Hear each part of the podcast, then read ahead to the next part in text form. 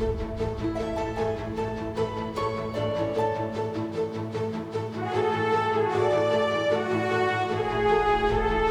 Você está ouvindo o podcast Das Educa, a marca de educação médica da DAS. Falamos sobre diversos assuntos relacionados à medicina, inovação, saúde e qualidade de vida, sempre com o objetivo de elevar positivamente o bem-estar físico e mental das pessoas. Estamos aqui para compartilhar conhecimento com qualidade. Meu nome é Maria Elane Gugel, sou médica endocrinologista na DAS.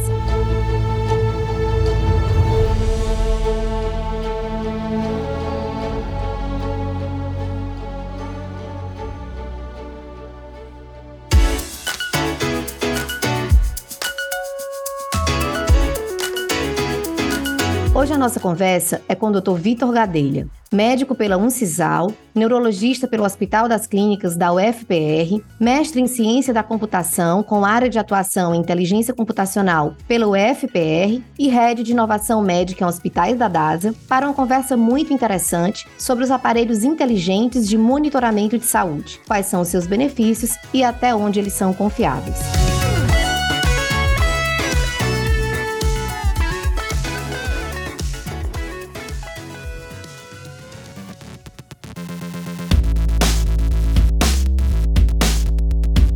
Olá, doutor Vitor, seja bem-vindo ao podcast das Educa. É um prazer enorme te receber aqui. Hoje vamos abordar os aparelhos inteligentes para a saúde, os chamados wearables, que estão cada vez mais na moda e mais acessíveis para muitas pessoas. Smartwatches, smartbands são objetos mais comuns entre esses itens inteligentes. Mas esses vestíveis são bastante vastos, existindo óculos, anéis, adesivos, jaquetas e até mochilas inteligentes. Esses gadgets, por estarem presos ao nosso corpo, monitoram literalmente todos os nossos passos, sendo bons companheiros de exercício e também se propõem a fazerem acompanhamentos de saúde. Mas até onde podemos confiar neles e o quão preciso eles são, não é mesmo? Então, para começar, direto e reto, Vitor, dá para confiar no monitoramento da saúde desses aparelhos? Então, doutora Elane, primeiro queria agradecer aí pelo convite para estar aqui com vocês nesse podcast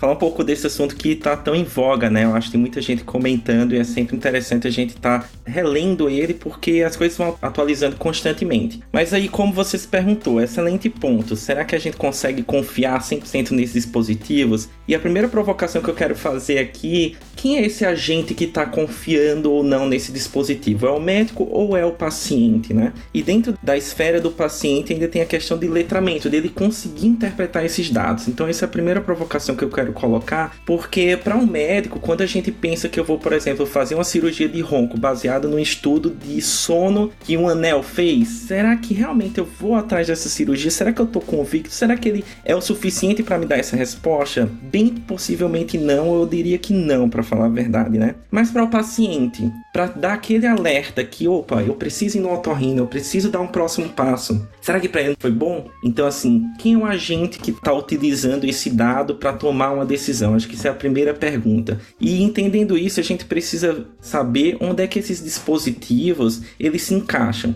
É dentro do hospital? É fora do hospital? Então os dispositivos como wearables ou dispositivos de monitoramento remoto, eles são muito bons no cenário fora do hospital para eu ter uma avaliação contínua desse paciente. É o primeiro momento que a gente passa a não ver as coisas como um retrato, um exame, uma determinada anamnese, um exame clínico, um exame físico, um exame laboratorial, e a gente tem um contínuo algum sinal gráfico ou algum mesmo dado vital, né, que a gente chama. Então, os dispositivos eles são muito bons no cenário outpatient, no cenário onde o paciente é o agente que vai utilizar esse dado para tomar uma determinada conduta, muitas vezes de rastreio, tá? E boa parte desse cenário que eu estou falando é porque, assim, dentro de um hospital a gente tem dispositivos muito bem validados pela engenharia clínica que são validados perante a Anvisa, FDA, que tem o seu determinado motivo para isso acontecer, né? E lá fora, quando a gente vai para um cenário outpatient, que é o paciente, ele está querendo tirar dúvidas dessa saúde, ele quer ter aquele alerta para dar um próximo passo na sua linha do cuidado. E quando a gente fala isso do ponto de vista de sensibilidade e especificidade, é justamente o que a gente vê. O médico ele quer algo mais específico, ele quer algo que seja mais assertivo para eu tomar uma decisão. Enquanto o paciente, pelo baixo letramento que ele pode ter sobre uma determinada condição de saúde, ou seja, ele não sabe o momento certo de procurar um CPAP ou uma própria cirurgia do como eu estava falando, ele precisa de alguém que possa te dar um alerta. E ele, ele precisa de soluções que sejam muito sensíveis, que ela pode até errar no primeiro momento, mas ela não deixou passar algo mais grave. Então, tentando responder da forma mais simples aí que eu consegui para essa tua primeira pergunta, eu acho que depende muito do agente. Para o paciente, sim. Para o médico, acho que ainda não. Acho que você traz um conceito de letramento que é muito importante ao longo desse nosso bate-papo aqui. Porque é muito interessante para o lado do paciente, ele está dentro da nova tecnologia, né? Comprar um produto novo que monitora. Mas muitas vezes esse paciente ele não tem a capacidade mínima até de interpretar o dado que aquele produto traz. E por vezes isso traz até um transtorno, né, Vitor? Porque eu vou te falar que é um pouco como endocrinologista, e dentro da endocrinologia tem muita inovação, tecnologia. Às vezes o paciente chega e diz assim: Ah, eu sei que lançou uma bomba e agora eu queria usar uma bomba para tratar o meu diabetes. E aí, às vezes, você olha para aquele paciente e vê que ele não tem o conhecimento mínimo do que é a bomba, que é um device, ou seja, um dispositivo que precisa ficar preso no seu corpo 24 horas, que requer um conhecimento de contagem de carboidratos, cálculo de insulina. Então, tem todo um por detrás daquela tecnologia que muitas vezes só o desejo do paciente não é o suficiente para que ele seja um usuário dessa tecnologia. Então, quando você fala em letramento, eu acho que essa é uma das palavras mais importantes desse nosso bate-papo. Não basta você ir para ter o acesso, consumir o novo. Você precisa entender qual é a sua capacidade de consumir aquele dado. E aí vem uma pergunta que eu queria te fazer aqui na sequência, né? Muitas vezes esses usuários ávidos por essa nova tecnologia acreditam que eles podem substituir uma consulta com um profissional de saúde em troca de informações que ele está munido através desse device, né? Então, é a sensação de que o paciente diz: agora eu consigo monitorar minha frequência cardíaca, eu consigo monitorar minha pressão arterial. Alguns devices prometem monitoramento contínuo de glicose. E eu queria te pedir para explicar esses equipamentos de fato substituem a necessidade de consultas regulares com os profissionais de saúde para esses pacientes? Então, doutora Elane, de cara não, porque a gente sabe justamente que esses dispositivos eles são programados para serem mais sensíveis de fato, tá? Eu vou tentar explicar dois grupos de dispositivos para ficar claro o que, que a gente pode confiar mais e o que, que a gente pode confiar menos. O primeiro que eu trago é o da frequência cardíaca. Vamos lá, a gente tem diversos dispositivos que medem a frequência cardíaca. Como é que a gente faz, mesmo nos dispositivos mais profissionais que a gente tem para medir a frequência cardíaca? É o método de fotopletimografia. Então eu vou com aquela luz luzinha lá e eu vou tentar pegar a curva e tentar medir a frequência cardíaca baseado na curva do pulso. E de fato, esses dispositivos acabam utilizando a mesma tecnologia. Então, basicamente, eu estou pegando um sinal analógico, né, da curva e transformando no digital, e eu vou tirar um insight que ele é muito simples de ser tirado. Isso é um dado muito simples de ser coletado a frequência cardíaca pura e bruta, sem nenhum dado de interpretação. Então esse de fato é um método que ele é bem acurado, ele funciona bem e os estudos mostram isso até de validação perante as organizações. Mas vamos lá, essa mesma frequência cardíaca, você concorda comigo que se eu tentar interpretar ela, um dispositivo interpretar ela, eu posso cometer um erro grave? Um exemplo, uma frequência cardíaca de 160, ela pode ser normal, porque eu posso estar correndo. E aí começa a ficar um pouco mais complicado complicado, porque aí começa a entrar em algoritmos até de machine learning, inteligência artificial, para dar uma interpretabilidade para esse dado. E eu não considero mais uma fonte de dado, eu às vezes considero duas fontes de dado. Então o que é que ele coloca para uma frequência cardíaca 160 se está normal? Ele está parado, então ele tem outro sensor dentro do relógio, outro dispositivo que vê que ele está parado, que ele não está se movendo, e tem um sensor lá que pega que é a fotopletomografia mostrando que ele está com a frequência cardíaca alta. E aí ele pode dar uma margem um erro, inclusive induzindo que você pode estar tá tendo um alguma alteração, alguma arritmia, alguma coisa nesse sentido. Então aí começa nesse cenário, então tem um grupo que eu pego o sinal e o sinal ele é traduzido de forma analógica para digital, te dá um número bruto, que é o número da frequência cardíaca. Existe outro cenário que são interpretações de um conjunto de dados, são os algoritmos, principalmente aqui de inteligência artificial, que cospem essa interpretação. Então, o que é que pode acontecer? Eu posso estar com a frequência cardíaca alta, eu posso estar fazendo um exercício, mas eu posso estar em cima de uma bicicleta. E o podômetro, que é aquele dispositivo, marca como zero e ele vai dizer que eu vou estar tendo um ataque cardíaco, provavelmente um ataque cardíaco patológico, vamos fazer isso. Então, quando começa a entrar nesse cenário, tem que entrar o letramento. Porque se o paciente não consegue entender o mínimo do racional por trás daquela interpretação, qualquer sinal pode traduzir para ele um sinal de gravidade. Por isso que esses dispositivos eles têm que ser sensíveis, mas ele tem que ser um pouquinho também específico, principalmente esse cenário onde eu te dou uma interpretação, porque senão a gente vai encher pronto socorro, né, de pessoas que estão recebendo alertas toda hora e são alertas que não têm significado clínico algum. Então acho que isso é um ponto dividir esses dois grandes blocos aqui, porque eles ajudam a gente a separar o que é que eu posso confiar e o que é que eu posso confiar mais o que é que eu posso confiar menos, né? Um outro ponto, considerando a tua pergunta tem que sempre estar próximo do profissional de saúde. Eu consigo tirar esse profissional de saúde próximo, acho que é o contrário. Acho que o monitoramento remoto ele pode inclusive aproximar aquele contato com o teu profissional de saúde, porque dentro de uma vida agitada que a gente tem, onde a gente tem que ganhar tempo, é uma forma de eu estar através da nuvem mostrando dados, insights sobre minha condição de saúde, sem necessariamente estar necessitando ir fisicamente, ou mesmo seja por telemedicina, de uma consulta. Então eu posso ali, no caso, acho que você pode até falar melhor do que eu, de cálculo de dose de insulina baseado em glicemia, se eu consigo fazer esse monitoramento à distância, através de um dispositivo, eu consigo estar tá monitorando o paciente e criar alertas para mim que quando o paciente sair da curva ou acontecer muito grave, duas hipoglicemias seguidas, eu lá e fazer uma, uma intervenção ativa diante desse paciente para que ele possa recalcular essa dose ali de insulina ou qualquer outra medicação que seja eu acho que vai não só tá muito longe de não precisar do profissional, mas ao contrário, acho que é o momento de aproximar o profissional, mas dando eficiência para os dois atores aqui, tanto para o paciente, eu vou mais quando eu preciso de fato, e para o médico ali, eu vou intervir mais quando realmente tem uma alteração. Então acho que é uma forma até de aproximar, sabe?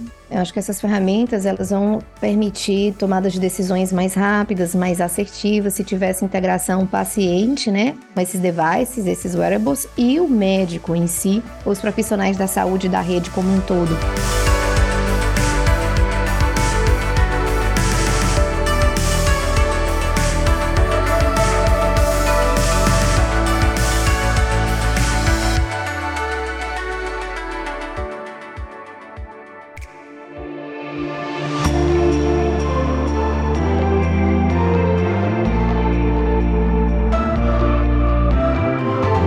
Voltando o que você estava falando de frequência cardíaca, batimentos, eu queria saber, Vitor, assim, eu tenho visto alguns trabalhos, inclusive com o uso de smartwatches, para monitorar pacientes com condições pró-arrítmicas. Por exemplo, pacientes com doença de Chagas. Eu já vi até trabalhos na plataforma Brasil tramitando, né, de grandes grupos de pesquisa dentro do Brasil, inclusive no Sistema Único de Saúde, ofertando esses smartwatches para coortes de paciente para poder monitorar esse momento de uma possível arritmia. Você acha que a gente de fato tem espaço para isso dentro da nossa política de saúde atual? Como que você vê a nossa atual política pública de saúde trazendo essa tecnologia mais inteligente para o nosso público de base, né, dentro do Brasil? Queria que tu comentasse sobre isso. Não, excelente pergunta e ela tá bem atual, porque assim, eu acho que tudo tem que acabar em cima de uma análise de health economics, de economia na saúde mesmo, tá?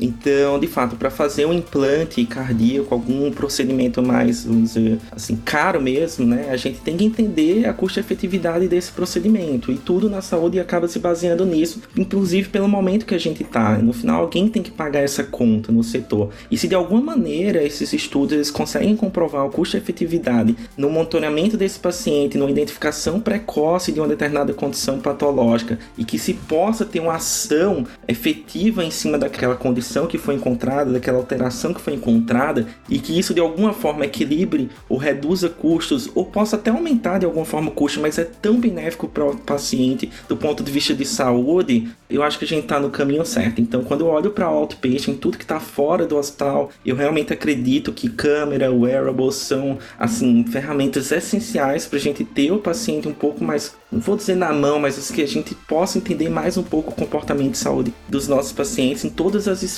tá? Que desde frequência cardíaca, de glicemia, de movimentos, de wellness que a gente chama, né? De bem-estar, para que a gente possa ser o mais efetivo e possa dar a melhor vida que cada um merece ter durante sua trajetória aqui na Terra, né? Então acho que sim, acho que a gente tem que ir atrás dessas pesquisas. Acho que cada vez mais, até pela lei de Moore que a gente chama, né, da tecnologia, ela vai ganhando exponencialidade qualidade, ao mesmo passo que ela vai reduzindo ali o custo de produção de uma maneira geral, a gente tem chance de estar diante de algo que tem um potencial de escala muito alto e que possa de fato equilibrar custo na saúde e melhorar o desfecho dos nossos pacientes. E com certeza, a gente conseguindo demonstrar que ofertar para o nosso paciente um smartwatch que consiga captar um ritmo alterado e que a gente com isso leva um paciente mais rápido para um serviço hospitalar, bem dentro desse contexto fora do hospital, né? O que a gente quer é um serviço de saúde mais rápido, mediante uma condição de urgência, que muitas vezes o paciente nem tem a oportunidade de chegar a uma emergência, né, Vitor? Então, as condições pró-arritmogênicas, a gente, entre aspas, são por vezes muito traiçoeiras, porque elas não dão a oportunidade. Às vezes elas acontecem de uma forma que retira essa oportunidade. Muito bom. Eu acho que quando a gente pensa nesses dispositivos, a frequência cardíaca talvez seja um dos dados que os nossos ouvintes mais sejam familiarizados de olhar nos seus dispositivos, né? E olha quanto ele dá de informação, né? a gente não pensa, mas eu vou dar um exemplo aqui também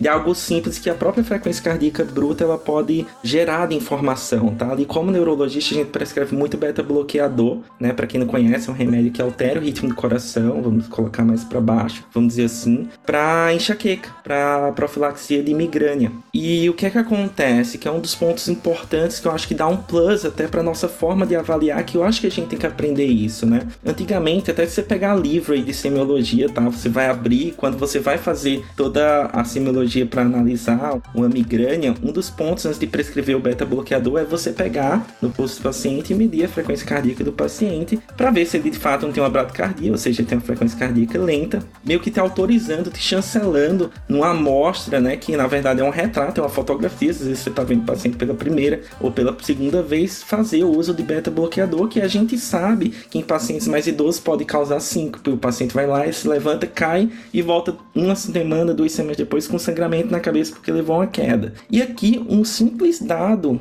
que está no teu relógio, você pode pegar o aplicativo do paciente quando o paciente chega e vai ter ali uma continuidade, ou seja, às vezes um ano de amostra de frequência cardíaca, que você olhando ali vai te dar um pouco mais de segurança para você prescrever um beta bloqueador, porque você vai ver que ele está na faixa ali de 70, 80, 90 batimentos, te dá muito mais segurança. Então, assim, é um dado que, assim, ele é histórico na medicina, mas é o tanto de coisa que a gente pode fazer com ele. E olha o outro caso de uso que a gente está dando para ele agora, simplesmente por ter um dispositivo, um cloud, toda uma infraestrutura que permite a gente fazer isso. Então a gente pode prescrever hoje beta bloqueador de uma forma bem mais segura. Então quando o paciente entra agora com migrânia, acho que uma das perguntas para fazer anamnese é: você usa o relógio, você pode me emprestar aí teu celular, até compartilhar teu dado, porque vai fazer uma alteração na minha conduta aqui. E quando a gente pensa no perfil do paciente que pode se beneficiar, ainda falando na frequência cardíaca, que eu acho que tem muito que a gente discutir nesse tópico, eu entendo que os pacientes idosos, por mais que eles por vezes não tenham o letramento devido para portar esse relógio, mas eu penso que eles seriam uma população bem importante para que a gente desse a oportunidade de ter esses devices, para que facilite o cardiologista, né, o neurologista a fazer o manuseio desse paciente. Você também entende assim, Vitor, que existe espaço para usar o relógio, mesmo que não haja uma compreensão por parte do usuário, desde que a cadeia que esteja com ele compreenda esse fim? Eu te faço essa pergunta bem dentro do contexto de algumas aulas que eu já vi sobre casas inteligentes. Onde casas inteligentes, as casas, vi muito isso, né? Um curso que eu tive a oportunidade de fazer até na USP de telemedicina com o professor Shaw, e ele falava muito sobre essas casas inteligentes, onde a casa era preparada para estar tá integrada com esses wearables e, inclusive, com foco muito no idoso. E aí a gente acabou de falar de letramento, o idoso por vezes não tem um letramento, mas dentro de um contexto que ele pode estar inserido, você acha que tem espaço para isso? Sim, eu acho que a gente já tem alguns exemplos e até algumas pesquisas super positivas nesse cenário, tá? Porque aquele dado, né, esse dado ele tá na rede, então o dado de uma queda do idoso, ele tá na rede a qualquer momento e existe já nos dispositivos e nas plataformas como configurar o familiar para receber uma notificação em tempo real sobre determinada condição de saúde. Então vou dar dois casos aqui que realmente já são casos de sucesso mesmo, é a queda. Então existem dispositivos que quando você cai faz um alerta ali para o familiar e ele pode até ligar para um 92, um serviço de urgência e emergência para fazer a remoção desse paciente. E o outro é a própria frequência cardíaca para arritmia. Então o que é que acontece? No primeiro momento, esses dispositivos novos ele tem um eletrocardiograma de duas derivações simples, mas ele só ativa o eletrocardiograma não é que ele ativa, ele tipo provoca você fazer o eletrocardiograma quando ele vê uma variabilidade do ritmo ali sinusal. Não é nem o ritmo sinusal, se ele tem alteração do ritmo mesmo, ele dá um alerta e pede para você fazer um eletrocardiograma. E nesse próprio alerta a gente já pode estar tá alertando o familiar, alguém com maior letramento para poder dar esse suporte, mesmo que naquele momento, para quem está usando, não tem um grande significado para aquela pessoa, né? Então acho que sim, acho que tem muita coisa para discutir nesse cenário. Acho que casas inteligentes vão muito além do, do próprio wearable, né? Acho que nesse cenário eu até comentei aqui, câmeras vai mudar completamente a forma como a gente enxerga a casa, porque através das câmeras eu consigo pegar vários sinais super importantes, inclusive a própria queda. Eu acho que o combinado desses fatores vai ajudar muito, muito, não só nas pesquisas para a gente entender o comportamento das doenças e a história natural da doença, como vai poder possibilitar que a gente crie diversos algoritmos que a gente possa flagrar, né? De fato, ter um estalo de quando o paciente precisa ir para um neurologista ou algum médico específico, porque alguma condição pode estar em desenvolvimento. Vou dar dois exemplos também aqui para ficar mais claro para as pessoas. Então, a doença de Parkinson é uma doença que você começa com a, lente, a bratocinesia, você começa a ficar com os movimentos mais lentificados, você começa a andar mais lento, você passa a tremer e a câmera, o próprio relógio, o próprio celular, como você segura ele, o tremor no teu celular, ele pode dar um estalo que naquele momento talvez alguém esteja numa fase inicial de doença de Parkinson idiopática. Mas da mesma forma, essa própria desorientação espacial dentro da sua casa que pode acontecer com idosos e essa câmera monitorando até o GPS também teu próprio celular, vendo que você está mudando, você eventualmente se perdeu. Todos esses dados combinados podem dar insights para uma demência em estágio inicial, né? Então, declínio cognitivo precoce, inclusive ajudando a gente no diagnóstico diferencial na primeira consulta. No caso do Parkinson, para uma doença que é praticamente igual ao Parkinson no início, a paralisia supranuclear progressiva, que é muito mais grave, a diferença é que o paciente cai para trás. Então, através do ponto de equilíbrio que quem já tem um celular de última geração ele começa a medir, talvez na primeira consulta eu possa pegar o celular e talvez pensar na doença que ela é praticamente igual, mas muito mais grave. E na própria demência, uma demência que tem uma alteração visoespacial muito maior do que uma de memória,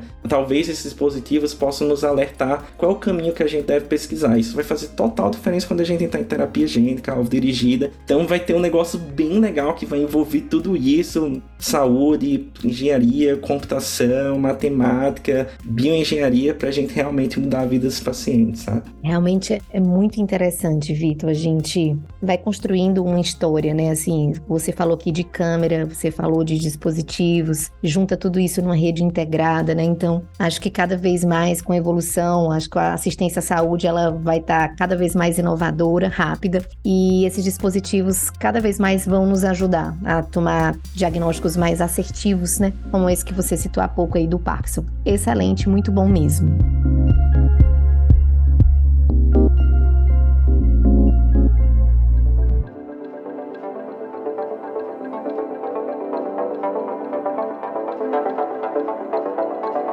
Os wearables, também conhecidos como dispositivos vestíveis, são aparelhos computadorizados que possuem funcionalidades que vão muito além do básico que eles se propõem. Eles estão cada vez mais na moda e mais acessíveis e possui uma relação com a saúde, principalmente a medicina de precisão, já que estes aparelhos podem coletar dados de origem fisiológica que podem ser armazenados, sendo aliados a outros dados médicos. Porém, por mais que eles tragam benefícios para as pessoas, é importante ressaltar que eles não são equipamentos médicos e não realizam diagnósticos, sendo mais voltados para ter um controle de como está o seu corpo e ficar atento a possíveis sinais fora do padrão.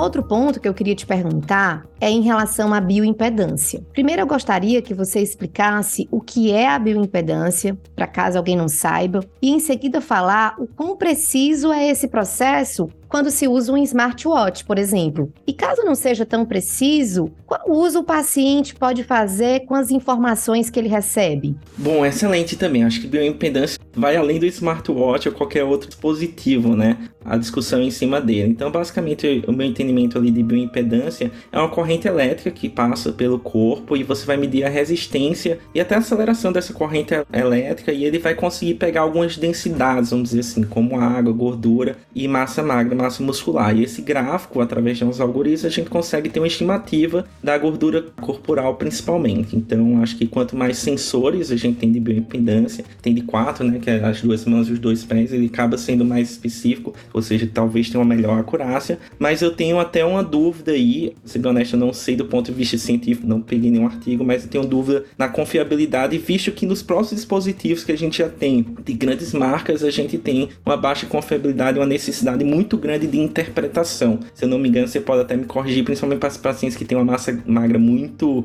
vamos dizer assim, exuberante, e ele acaba podendo dar um falso positivo em relação à gordura, né? Vai na linha de todos os outros, tá? Eu acho que os, os aparelhos outpatients de montação remota são aparelhos que eles tendem a ser sensíveis mesmo. Então, a partir do momento que a gente também traça um baseline para aquela alteração, a gente tem que seguir com ela. Então, os aparelhos que a gente usa para sono, que pode ser ter o seu anel, o próprio relógio, eles não são muito bons, tem alguns artigos, eles não são excelentes quando a gente compara com a polissonografia. Mas, a partir de um basal que eu tenho, eu posso tentar me monitorar, vamos dizer assim, assim, ou seja, eu contrastar comigo mesmo ao longo do tempo baseado numa informação que é baseline, porque eu estou usando o mesmo dispositivo. Então a variação para cima ou para baixo, ela vai ser talvez correta, mas o gráfico ali, a, a primeira amostra talvez ela esteja incorreta. Então acho que são aparelhos muito bons para a gente ter uma interpretação em cima e para a gente ver a variação para cima e para baixo ao longo do tempo. É muito nesse tom de tendência, né? Ver para onde você tende a se comportar. Não dá um diagnóstico preciso, mas te dá uma noção.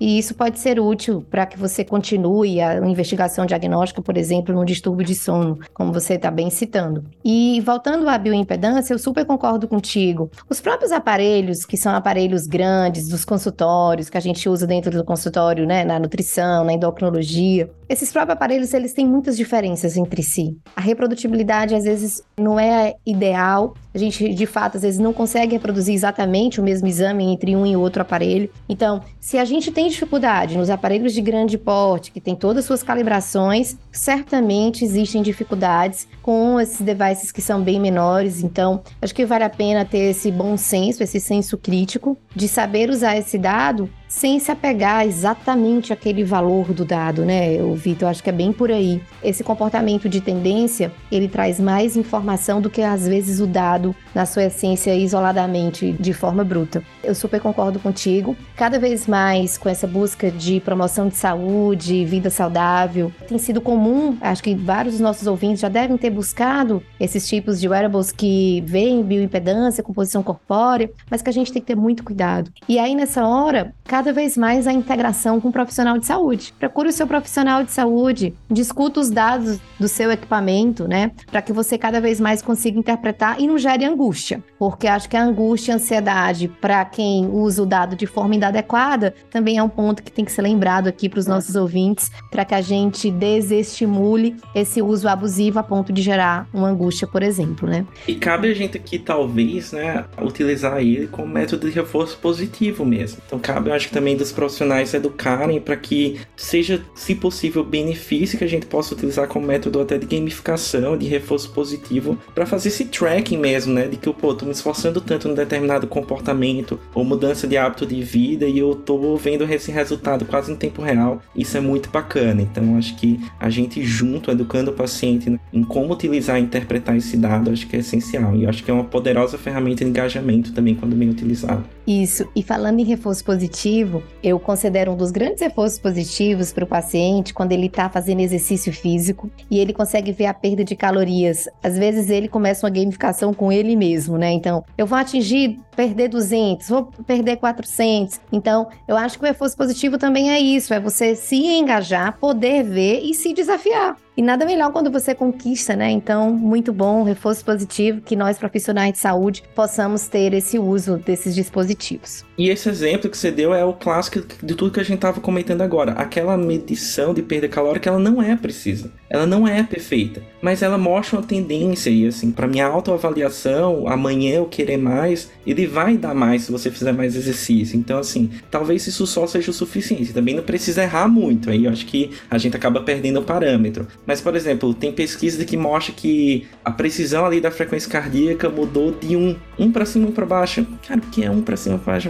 Não é nada, né? Agora, se fosse 30 para cima, 30 para baixo, aí não, já não dava para confiar, ia atrapalhar mais do que ajudar. Mas acho que é isso. Esse é um exemplo muito bom de reforço positivo em cima de um dado que ele não é preciso, que ele é medido por um dispositivo e que tem uma aplicação na saúde fundamental. Né?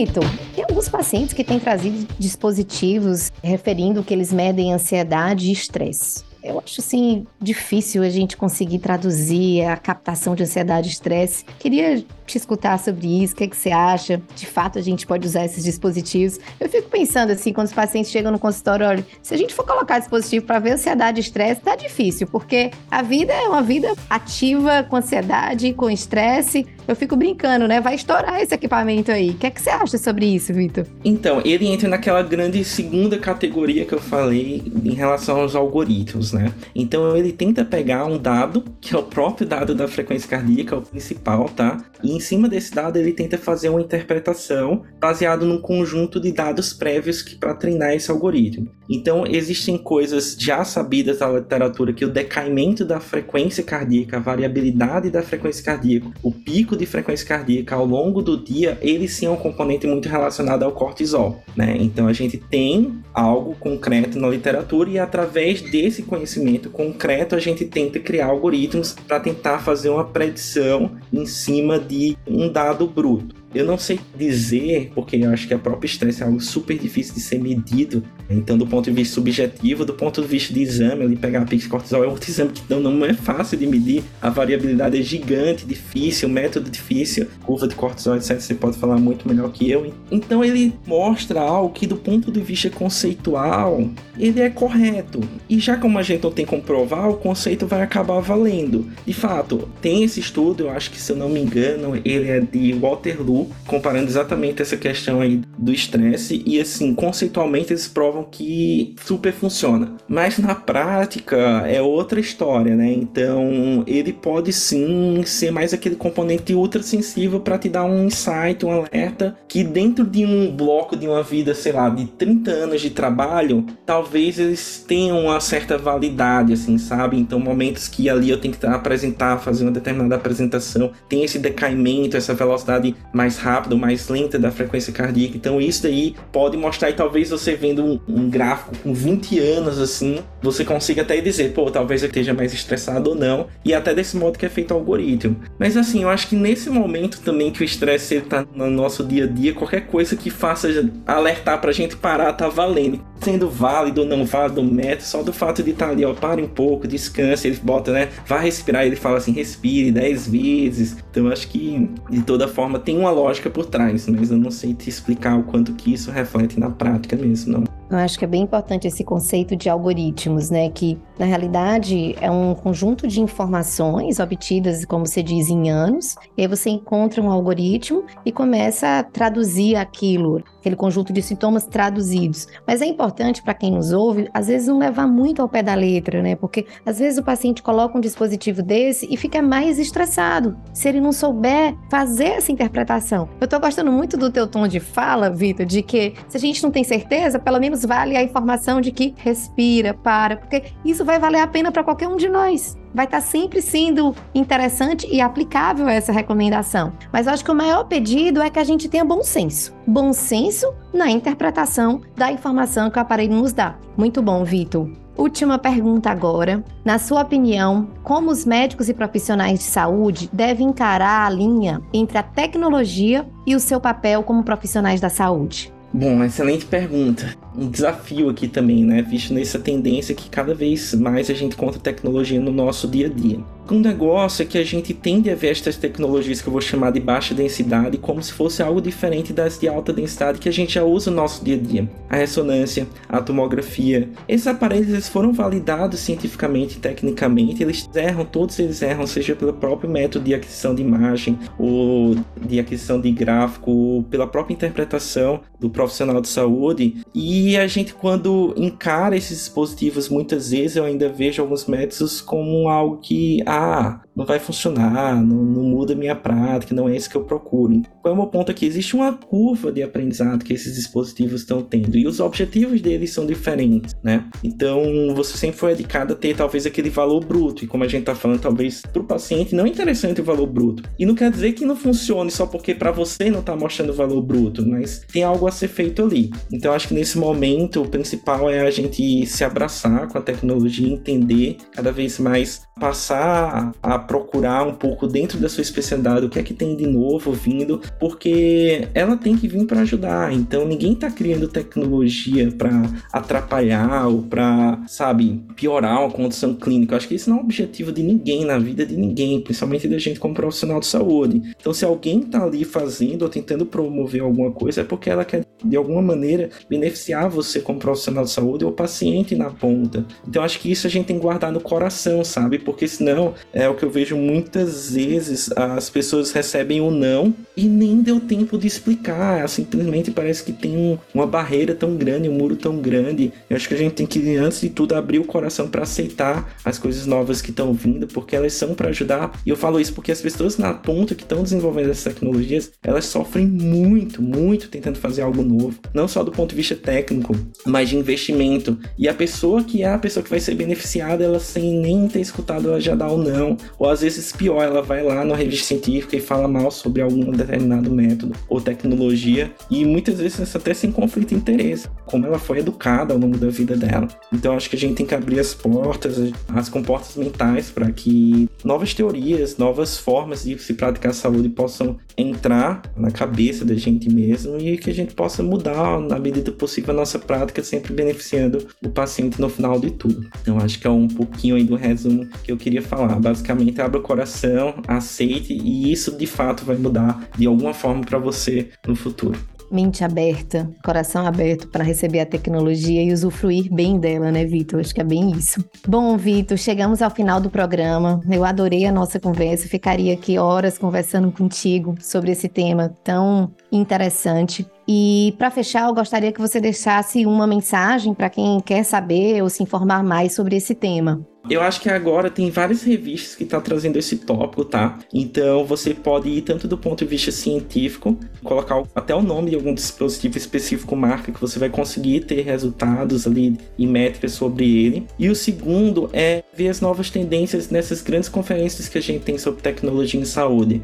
Lá é um bom lugar não só para você ver do ponto de vista técnico, mas para abrir a cabeça para novas possibilidades. E por que eu falo isso? Porque cada vez mais o profissional de saúde, independente da formação, vai ter que estar mais próxima desses profissionais de tecnologia, dos engenheiros de machine learning, algoritmos, etc. Porque é junto que a gente vai criar um mundo melhor. E assim, se você tem um conhecimento técnico muito grande em algo específico na saúde, por que não contribuir com outras pessoas para realmente trazer e mudar a forma, desafiar o status quo que a gente fala, né? Mudar a forma de se fazer o mesmo. Que na saúde, quando a gente olha para quase, não vou dizer tudo, mas muita coisa, parece que a gente está fazendo o mesmo sempre há muito tempo. Excelente, Vitor. Muitíssimo obrigada.